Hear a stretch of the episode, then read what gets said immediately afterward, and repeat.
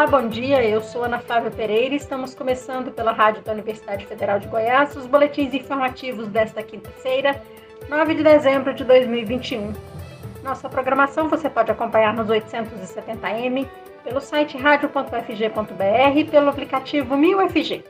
Os boletins informativos da Rádio Universitária você encontra disponível também em formato de podcast nas principais plataformas digitais.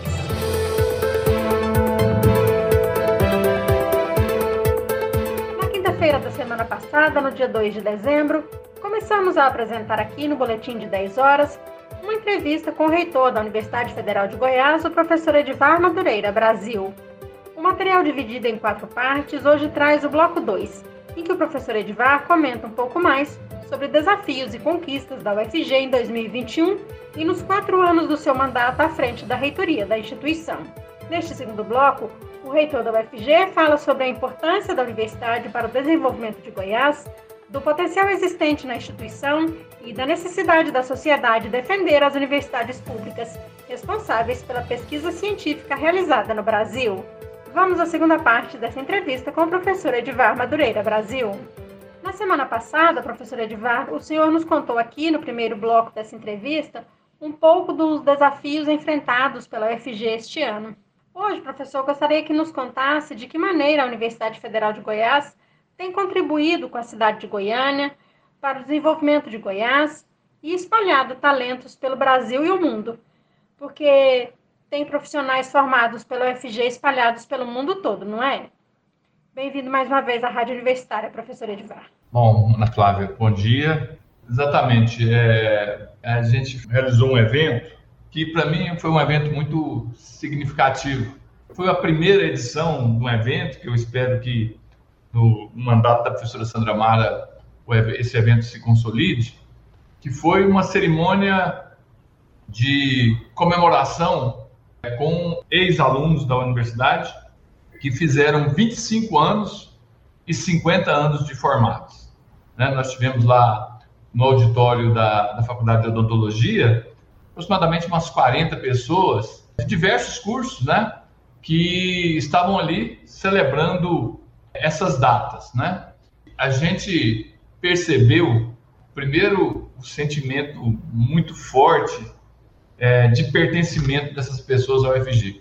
Parecia uma cerimônia de colação de grau, onde estavam ali todos ansiosos para receber o diploma da, da UFG pessoas com suas carreiras consolidadas, pessoas é, que têm é, uma trajetória é, de muito êxito em diversos espaços. A cerimônia foi híbrida, né? presencial e, e remota.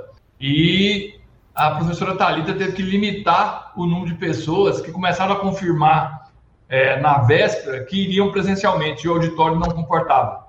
Então, fácil, fácil, se a gente fizer esse evento no ano que vem, precisaremos do centro de eventos, porque fácil, fácil nós teremos 500 pessoas querendo vir, querendo voltar ao UFG para isso. É, e a gente pôde ouvir os depoimentos né, de toda a carreira construída a partir da universidade, de gente que está no mundo inteiro. Nós temos muitos profissionais na América do Norte, na Europa, na África, aqui na América do Sul, espalhado pelas universidades do Brasil inteiro, nas empresas do Brasil inteiro. Ou seja, é um polo de irradiação de desenvolvimento que tem um, um, alcance e uma importância transformadora que não tem outra instituição. Eu vou dizer assim, com muita tranquilidade que eu vou falar aqui, apesar de ser parecer presunção, não tem na humanidade outra organização, outra instituição com a capacidade de transformação que tem a universidade. Aí, claro que eu não estou falando da Universidade Federal de Goiás somente, estou falando das universidades pelo mundo. Né? Essa invenção universidade é transformadora e ela é absolutamente sem, sem fronteiras e ela muda a realidade do país. Vamos, vamos, vamos por baixo aqui, ó. O que, que seria de Goiânia sem os engenheiros da UFG? O que, que seria de Goiânia sem os médicos que formaram na UFG? Sem, sem os... os professores, professor. Sem os dentistas, sem os professores, sem os jornalistas, né? Então, esse programa Sempre UFG, sem nenhuma dúvida, é um dos legados desse período que a gente vivenciou. E a gente percebeu, né, no Brasil, talvez isso não seja tão explorado no bom sentido, né? É esse sentimento de pertencimento, essa possibilidade de troca, não seja tão explorado, mas a gente tem aí um, um potencial enorme de mão dupla, que é mais importante é, para esse tipo de ação. E aí, professor, muito, muito para além né, da formação desses profissionais, a universidade ela contribui pôr na mão na massa mesmo, né? Porque, como o senhor disse anteriormente, aí na, no nosso primeiro bloco da, da conversa, né, é, a universidade presta uma série de serviços à sociedade, ela interage com a sociedade. E aí eu queria que o senhor contasse um pouquinho para a gente, né, se a estrutura atual da Universidade Federal de Goiás, ela tem possibilitado, por exemplo, que a universidade continue crescendo, que ela continue contribuindo cada vez mais, porque como a gente já disse também, um período aí de muita, muita escassez de recursos, né? Como é que tem sido isso, professor? Equilibrar isso aí, essa necessidade de crescimento, essa necessidade de desenvolvimento interno da, da própria universidade e, e esse desafio frente a, a todas as dificuldades? Olha, Ana Flávia, assim, é uma pena que nós, da gestão, temos que gastar tanta energia e tanto tempo é, para resolver essas questões básicas de, de, financiamento da universidade. Daquilo que a gente falou no, no primeiro bloco, né? Desse recurso para manutenção. Agora, isso, se nós estivéssemos nos dedicando somente a isso, a gente não teria avançado o quanto que nós avançamos nesses últimos anos, utilizando todo esse potencial da universidade a serviço da sociedade. Ou seja, isso é uma barreira, é um obstáculo, é ameaçador? É. É, a gente tem soluções paliativas, como é, a busca de recursos de emenda orçamento da União para tapar esses buracos. Por outro lado, a gente vai procurando racionalizar despesas para encaixar dentro do orçamento, mas a solução estruturante para isso é a gente ter um financiamento justo da universidade. E aí é uma ação de muito fôlego que a gente precisa agir no Congresso Nacional, agir no Poder Executivo. É, as entidades nacionais, como a Andif, se dedicam a isso. E a gente precisa construir uma legislação, Ana Flávia, que nos garanta um orçamento justo. Cada dia eu estou mais convencido. Precisamos de uma vinculação orçamentária que permita que a gente se planeje. Infelizmente, o Brasil não se planeja. E sem educação superior, sem universidade, o Brasil não vai dar certo. Não tem saída para o Brasil que não passe pelas universidades. Por que, que eu estou falando isso? Porque tudo aquilo que diz respeito a desenvolvimento científico passa pelas universidades. As vacinas nacionais estão nas universidades. Todos os, os problemas da sociedade relativos ao meio ambiente, por exemplo, né? E aí eu faço um parênteses aqui para falar que nós estamos aqui num esforço hercúleo implantando o SEMPA, que é o Centro de Monitoramento e Previsão Ambiental dos Cerrados, que é uma parceria com o INPE, com pesquisadores é, de altíssimo nível, pesquisadores, inclusive dois deles, egressos da UFG, é, que são servidores do INPE, que estavam a serviço do governo americano, desenvolvendo para os Estados Unidos modelos de previsão ambiental, e agora estão conosco aqui na UFG. Nós estamos fazendo um, um esforço grande para conseguir o financiamento para esses SEMPA cerrados deslanchar, já funciona, mas precisa de laboratórios de computação de alto desempenho, precisa de tudo isso. Então, o que eu quero dizer é que a gente precisa, o gestor precisa ter tranquilidade para se planejar, né? Se planejar em relação a essas despesas diárias. Temos que fazer nosso dever de casa, racionalizar gastos e tal, temos. Mas a gente tem, precisa ter orçamento. A gente não pode ter um orçamento para esse ano, esse orçamento de manutenção da universidade caiu 18%, sendo que os custos da universidade subiram. Então, a gente precisa resolver isso. E a, e a saída disso é no Congresso Nacional. Uma vinculação orçamentária, como tem as universidades paulistas em São Paulo, que permita a gente garantir um planejamento. E aí a gente dá conta do serviço. E aí nós vamos poder nos dedicar a projetos como esse que eu acabei de citar aqui do SEMPA, do CEA, que é o Centro de Excelência em Inteligência Artificial, do CET, que é o nosso Centro de Tecnologia e Trabalho, para os projetos de ciência na escola, ciência em todo lugar, é, para os projetos de extensão que cuide das populações mais vulneráveis, como os indígenas e quilombolas, de suporte às empresas da região para que elas possam se desenvolver. Então, assim, a universidade está pronta para isso, respondendo objetivamente sua pergunta. A universidade está pronta para cada vez mais interagir com a sociedade e ela tem gente para isso, é, ela tem ainda alguma infraestrutura que permite a gente fazer isso. Claro que essa infraestrutura precisa de investimento constante, sob o risco de defasar. Agora, os professores, os dirigentes, precisam de ter tranquilidade no que diz respeito a esse básico. Então, pode fazer mais, tem condição de fazer mais, tem potencial instalado de gente que é esse é o, é o nosso ativo mais valioso são as pessoas, né? São os professores, os técnicos e os estudantes de graduação e pós-graduação que têm sido geniais, inclusive, na busca dessas soluções. Quer dizer, vou abrir outro parênteses. Tem empresa júnior da universidade prestando serviço para a universidade. Veja que maravilha que é isso os estudantes que se organizam em empresas júnior de diferentes áreas, de publicidade, de RP, de engenharia, de direito, é, de engenharia de alimentos e tantas outras, hoje a universidade contrata essas empresas para resolver problemas da universidade.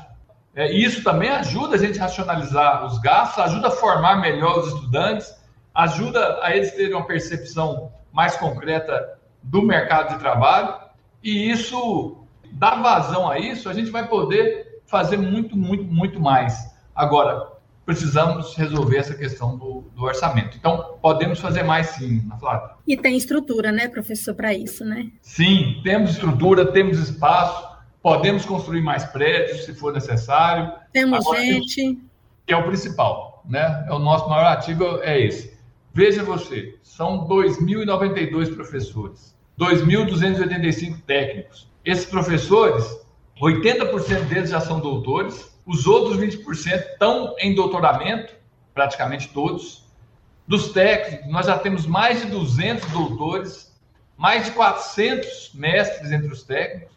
Imagine toda essa força intelectual a serviço do desenvolvimento do Estado, o que, que pode ser feito. Muito legal. Professor, a gente falando de toda essa estrutura da universidade, de todo esse potencial, né, de toda essa garra dentro da universidade, mas, professora, a, a sociedade, né, ela, ela enxerga a universidade dessa forma? A universidade consegue se mostrar para a sociedade? A sociedade tem ideia, né, da dimensão da Universidade Federal de Goiás? Olha, é, Ana Flávia, cada vez mais. Longe do que a gente desejaria, mas cada vez mais. A pandemia nos projetou de forma inédita, né?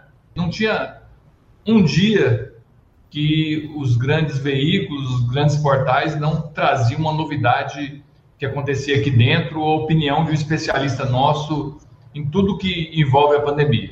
E há um esforço de aproximação dos governos, dos poderes diversos, né? Hoje o Ministério Público é demandante de tecnologias da universidade. A universidade hoje é percebida como uma solucionadora de questões do dia a dia e com muita credibilidade, graças à competência que está colocada aqui. E cada vez mais, com esses projetos de extensão, com esses projetos de pesquisa, a universidade chega mais perto da população. Então, nós temos que fazer uma somatória de movimentos mobilizar os egressos, mobilizar os políticos, mobilizar os poderes executivo, legislativo, judiciário, Ministério Público, das três esferas de governo. Né? A Câmara de Vereadores não passa uma semana sem ter alguém da UFG é, em uma das atividades lá, ou contando algo, ou fazendo alguma homenagem, ou recebendo alguma homenagem, ou trazendo situações importantes para Goiânia. Então, essa integração da universidade ela está num crescente extraordinário. Cabe a gente manter esse crescente Professor, e essa interação com a sociedade é muito importante, né? Porque a sustentação da universidade vem exatamente daí, né? Essa sociedade precisa defender, precisa garantir que as universidades públicas, que as universidades federais continuem funcionando, não é? Exatamente. Essa é a chave de todo o processo. Desde o início desse mandato, que a gente já previa que seria difícil, né? A gente já vinha num período é, onde o financiamento da universidade já era decrescente, depois vieram os ataques absurdos às universidades, baseado em, em mentiras, em fake news, em imagens do exterior, inclusive, atribuindo a realidade da, da universidade. É, então, uma campanha explícita é, de desqualificação da, das universidades. E desde o início do mandato, a gente vem repetindo e agindo no sentido de colocar a universidade mais próxima e mais perceptível para a sociedade. Porque é só a sociedade que pode defender. Quando eu falei no, na pergunta anterior de uma legislação que vinculasse o orçamento, um percentual de orçamento às universidades, é, isso só vai acontecer se a sociedade assim o desejar. Porque quem vai votar um projeto de lei desse, ele se baseia na percepção da sociedade. Então, é importantíssimo que a gente consiga cada vez mais ocupar esse espaço junto à sociedade. Pois é, professor Edvar, muita coisa. Vamos combinar assim, então. A gente continua essa conversa mais uma vez em um próximo bloco, na próxima quinta-feira, às 10 horas da manhã. Ok, combinado. Obrigada, professor. Até mais. Obrigado a você. Lembrando então que na próxima quinta-feira, dia 16 de dezembro, o reitor da UFG, o professor Edvar Madureira Brasil, volta a conversar com a gente irá nos contar sobre como vê o futuro das universidades públicas brasileiras, porque essas instituições são alvo de tantos ataques, até mesmo de governantes, quem são os inimigos e aliados dessas instituições e como juntas elas podem superar os desafios atuais. Na Rádio Universitária você pode acompanhar um novo boletim informativo às 11 horas da manhã. Nossa programação você pode seguir pelos 870m, pelo site radio.fg.br e pelo aplicativo MinUFG. Nós também estamos nas redes sociais. Curta nossa página no Instagram e no Facebook. E lembre-se, a pandemia de Covid-19 não acabou você precisar sair de casa, use a máscara o tempo todo. Continue ajudando no combate ao coronavírus. Ana Flávia Pereira para a Rádio Universitária.